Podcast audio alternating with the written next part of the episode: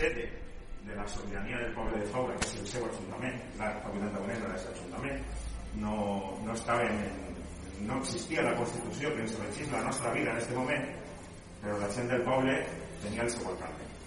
80 anys després torna al seu ajuntament en la seva condició d'alcalde i s'enverarà així fins que a les 6 de la vesprà descansarà allà en terra de Faura, on tocava fer fa 81 anys.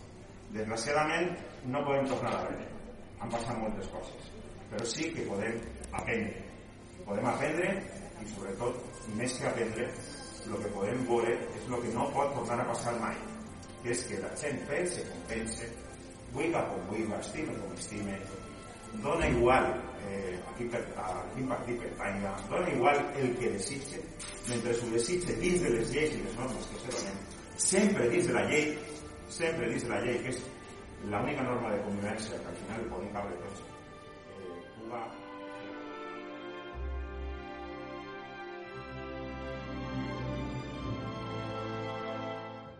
Lluís Ocaña va néixer el 23 de gener de 1906, fill de Lluís Ocaña Vicente i de Teresa Navarro Vidre. Es va casar a Benavites en boda civil el 26 de març de 1933 amb Francisca Diego Godos i va tindre dos fills, Electra Ocaña Diego, nascuda el 11 d'octubre de 1934 i Luis Ocaña Diego, nascut el 10 de gener de 1937. En els fets de la sublevació franquista del 18 de juliol de 1936 va presidir el Comitè del Front Popular de Faura que va sorgir per donar resposta a la situació d'emergència que es va viure a tot l'estat espanyol. El mes de gener de 1937 Luis Ocaña Navarro va ser elegit president del Consell Municipal de Faura, deixant el càrrec el mes d'abril de 1938 per a incorporar-se al servei militar en ser mobilitzada la quinta de 1927 pel govern de la República. Llavors, en sap més eh, ixe que nosaltres. En finalitzar la Guerra Civil va ingressar en la presó de Faura des de on va passar a una de les de Sagunt i posteriorment a la Modelo de València. Tras de veres. Em trobe en este moment amb la seva filla Electra i també seva neta Sabina, filla del seu fill Lluís. Bona vesprada, Sabé. Bona vesprada. El 23 d'octubre del 2020 va fer 80 anys que tio Lluís va ser fusilat. Entonces tenia jo set anys. I enguany, el dia 23 d'octubre del 2021, 81 anys després, Lluís Ocaña descansa al seu poble. Electra, un acte emotiu, no?, l'altre dia. Molt. Molt perquè ha sigut el que sempre volia jo, que estiguera en Faura, en el seu poble. I gràcies a aquest alcalde que tenim, que és la meravella del món, que això puc dir-ho, ha estat així. Veritat, perquè ha fet molt, el, el xic este ha fet molt, eh? Com pots considerar aquest dia? Jo també, molt emotiu. Ja havíem fet actes reivindicatius en el 71 aniversari del seu afusellament, perquè no, no es va poder fer en el, en el 70 aniversari, i després en el 80 aniversari. Però l'acte ixe va ser una cosa pues, diferent, perquè va ser rebre a l'avi a casa, per fi, estàvem tots allí, bueno, la gent que va poder estar, com vaig dir, perquè segurament molta gent que hauria pogut estar no, no ha pogut, ja no està, o altres circumstàncies i va ser pues, molt emotiu la veritat trobarem a faltar a mon pare perquè al final pues, no va arribar a por aquest moment però molt bé, estic molt bé Descansa amb la seva dona?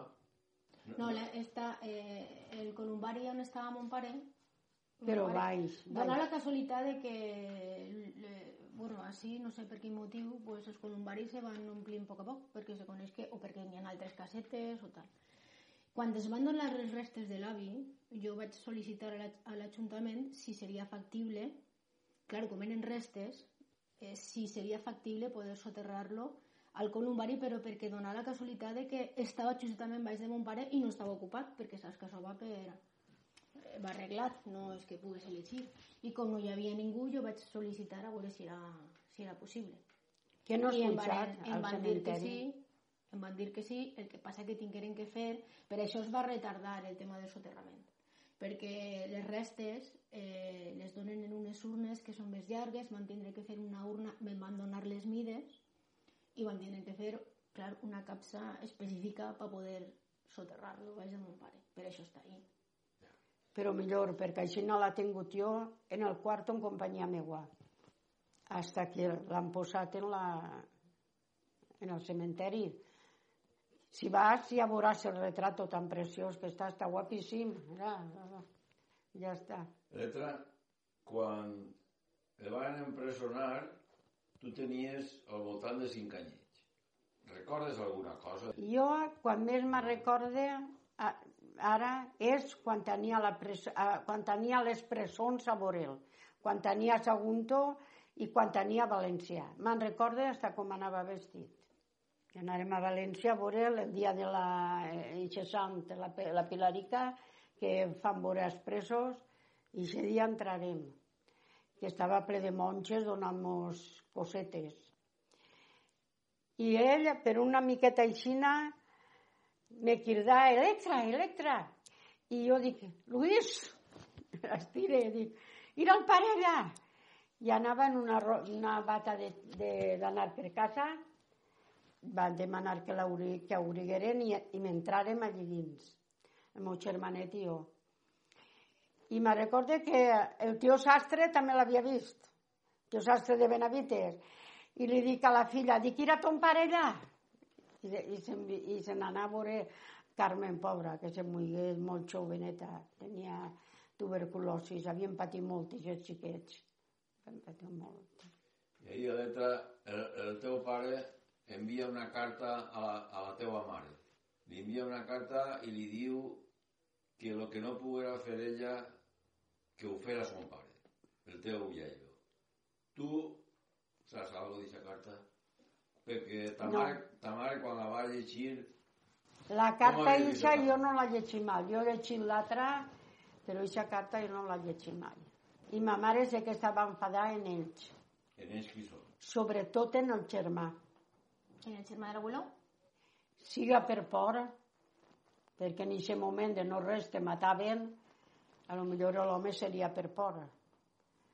Però havia fet coses que no estaven bé. No se va poder fer res perquè ella en la carta ella anava molta, molta feina per fer És que jo crec que jo lo que, de lo que he llegit, jo, jo deduïs que, que, que m'abuelo no s'imaginava ni Era- moment que el matarien. Jo no, pense que que, jo pense que ell no, no, no, no arriba a imaginar-se. Home, suposo que al final sí, que, perquè veuria el que n'hi havia al seu voltant i com s'enduien a la gent i ja tal. Però jo pense que al principi quan el tanquen, jo pense que Jo és que el no abuelo s'imaginava en ningú moment que anaven a matar-lo. De, eh, però el document que he llegit, David, dona la sensació com a que ell estava convençut Sí. que ell no havia fet res. Bé, ell A estava, ell, ell estava, primer, No, no, a més, vull per lo que jo recorde, mon, Sí. mon abuelo arriba a anar-se'n. M'abuelo arriba a anar-se'n i, les, le, i, i torna. Torna perquè torna a confiar de que dic, jo perquè me'n tinc anar si jo no he fet res, però ella arriba a anar-se'n de, del Ma mare havia anat per tot, per tot és que ella li havia dit. Només ixe, ixe li havia donat la carta i l'havia firmat que gràcies a ell estava eh, el, el patuel ixe o com li diguen. Però ma mare havia, havia fet el que havia... Però mira, Com vos dic, eh, Sabi, però el document que, que he llegit eh, donava la sensació que, que el teu avi estava convençudíssim de que com no havia fet res, claro, pues que a ell no anava a passar-li res. Eh, Eh, Jo penso que igual, ell, ell igual que moltíssima gent, és que, és que va ser Claro, una... tots- clar, és que va ser una... Clar, perquè una cosa és el que puga passar durant una guerra o tal, però clar, després és que va ser una massacre total a moltíssima gent i, i de fet estiguérem l'altre dia en una exposició a, que feren a Castelló i estava basada precisament en les dones, no? en les netes, filles i tal, de represaliats i estaven totes les, eh, pues, testimonis de la gent i clar, pues, és, és terrible, és increïble, no? La quantitat de, de gent que, que, que mataren i que s'endugueren i que, clar, que ningú realment s'esperava això. I aquesta repressió després, durant anys. Després, Electra, després de que ja la fusillaren, com va ser el dia a dia en la família? Després anarem a Benavites. Ma mare és anava a Benavites, que tenia sa mare i a un germà, que era padrí, mon tio José, i, eh, i, se, i se posarem en Benavites. Estiguérem allí hasta, hasta que s'havia casat en, en Ixoma. Però com era el dia a dia allí? Com era el dia a dia hasta que se casaren un altre home? Ui, pues, eh, patint, que tenia que fer. Ma mare eh, tenia que donar-nos a menjar i tot el jaleo. I, El eh, extraperlo, no, tia? Eh, El extraperlo que diuen, no? l'estraperlo, l'únic que havia tingut, que això ho diré sempre. Te recordes aquell guàrdia civil que mataren vinguent de Quartella a Benifairó? Pues sí, això home era una bellíssima persona. I venia i deia, Paquita, no vayáis a ella y a la tía Sastra, que feien l'extraperlo. No vayáis por tal sitio que la Guardia Civil estará allí. Iros por otro sitio. Chica, i me'l mataren. Els mateixos ells el mataren de, de, de Quartella a Benifairó, el dia del bou de Benifairó. Me s'ha quedat això molt, perquè era un home molt, molt graciós. Se portava, se portava bé, només feia perquè no les agarraren a elles. I en casa, Electra, en casa la teua mare vos contava... Se parlava del tema? Se parlava del tema del teu pare o què? Sí. Ma mare mos havia ensenyat a tirar un escopinyac quan passaren davant d'ell, Davant de qui, tia? davant del germà de mon pare, el tio Vicent. Jo comprenc que això me tenia por, però les paraules que havia dit havien anat massa lluny. Però que havia dit? És que és molt grave, és molt fort. És molt fort. Però a part d'això, la teua mare, Te parlava de la- de- de la, de, de l'abuelo? del teu pare, Claro, que mos parlava, claro que sí. Què vos contava? De coses, de, mos dia que era una bellíssima persona, que, que tenien que voler-lo un muntó, que no havia fet res, bueno, totes les coses ixes que se diuen. Perquè tinguereu... Però, claro, jo estic obsessionada en tot el que ha vist mal i el bo no... perquè mal ha hagut més que bo. sabi, el teu pare, què te contava el teu pare? Mon pare no parlava del tema. No parlava. Ell era molt xicotet. Mon pare no... Jo, de fet, ho, ho vaig comentar en un, un escrit que vaig escriure en el 70 aniversari. Jo, el primer record que tinc de, de, de que algú me parle eh, era ma abuela fina, que passaren precisament per on diu la tia que estava tancat, per allí per on estava l'estanc vell, crec que era... I hi havia una reixa, entonces encara... Crec que entonces estava la penya de Sant Roc, o no me'n recorde, fa molts anys. I jo recorde que ella me va dir, si esteve tancat, abuelo. Claro, jo recorde pensar, abuelo tancat. I recorde associar, pues a mi no va parlar mai ningú mal d'ell, no? Entonces, ni parlar-me bé ni mal, perquè no me, però que no tenia... Entonces a mi això me, me xoca, saps? Me xoca. I, I mon pare no, mon pare no, no parlava mai. No. No te contava. Després ja, quan van ser més majors i li preguntaves, pues entonces sí, ja ella parlava, però... Sí, però era, era molt xicotet. Quan anàvem a veure-la a la presó, me recordo que el duia jo de la maneta i, i ja veus, si jo tenia 6 anys o, o, o encara no set, ell, ne- ell te- jo tenia 27 menys, menys que jo. Era molt Però jovenet. no sembla, sabe, que moltes famílies, moltíssimes famílies, era com a que hi havia por de Home, parlar. clar que hi havia por, però és que inclús molts anys després, però si jo recorde això- parlar en la tia Feliç davant de casa que coneixia molt a l'abuela, que feien parella. el L'única que no tenia por era jo. La tia Feliç, Per això volien tallar-me el monyo, a raper. Perquè l'havia tratat de tot el tio, a l'home la tia Helena, el tio Ixe, com li diuen? Greño, El greño. però la seva dona t'havia protegit. Qui? Qui t'havia- I què havia passat entonces ahí? El tio Greño li havia pegat, n'hi un borratxo, un home borratxo, i el tio Greño havia, havia plegat i li havia dit que se n'anara. No, està ahí. Jo estava en el pou, en el pou.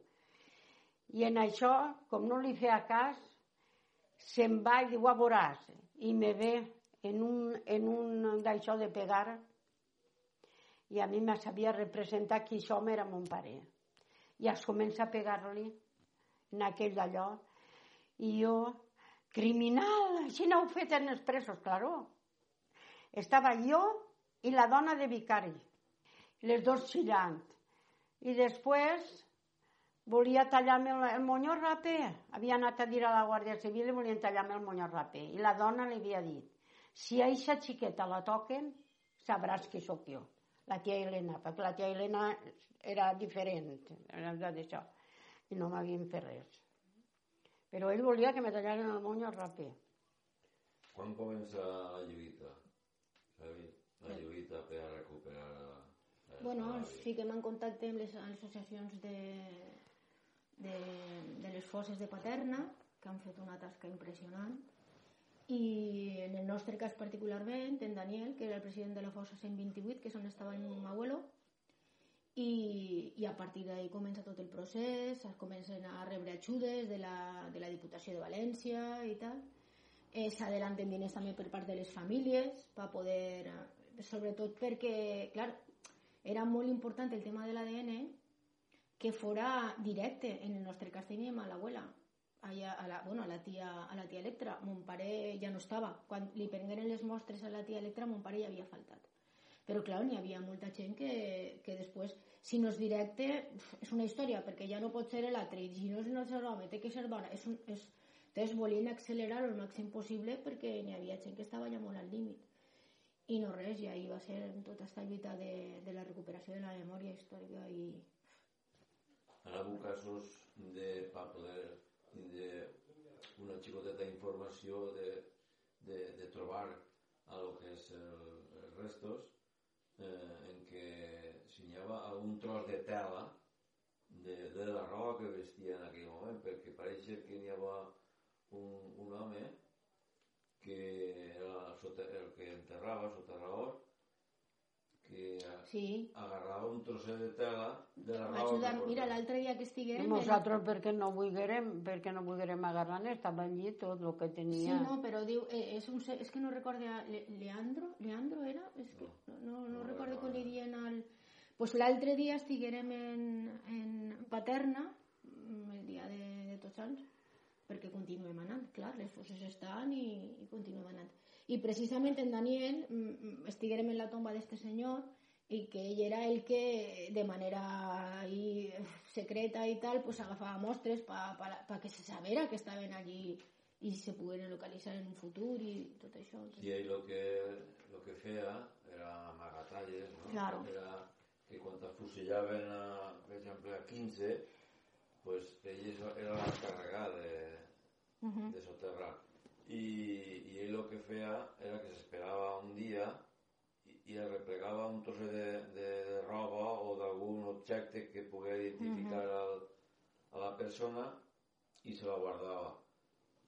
Per què s'esperava un dia? Perquè podia donar el cas i donava que algun familiar anara el dia següent i s'emportara al, al, a la fusillat a casa. Exacte.